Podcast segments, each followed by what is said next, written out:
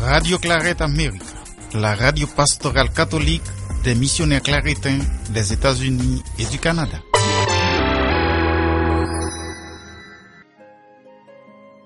Meus queridos amigos e amigas, bem-vindos à leitura do Salmo da missa de hoje. Louvar a Deus com o Salmo do dia é um dom da sua graça. E nós lemos hoje o Salmo 14, e este é o Salmo.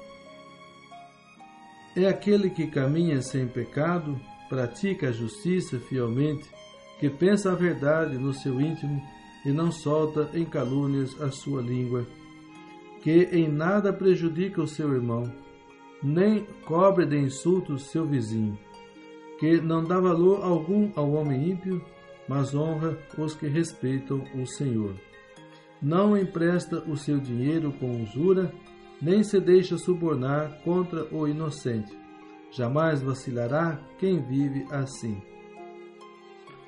O salmo de hoje fala das condições para se aproximar de Deus em seu santuário. Quais são estas condições? O que é surpreendente é que a resposta a esta questão está nas relações humanas. Evitar falar contra alguém, cuidar da moralidade pessoal, com a atenção voltada para os outros, os compromissos não assumidos, não fazer lucro em cima da pobreza dos outros, não abusar dos outros. Em resumo, a prática da justiça social é o critério que orienta aqueles que querem se aproximar de Deus e entrar no santuário e glorificar o seu nome.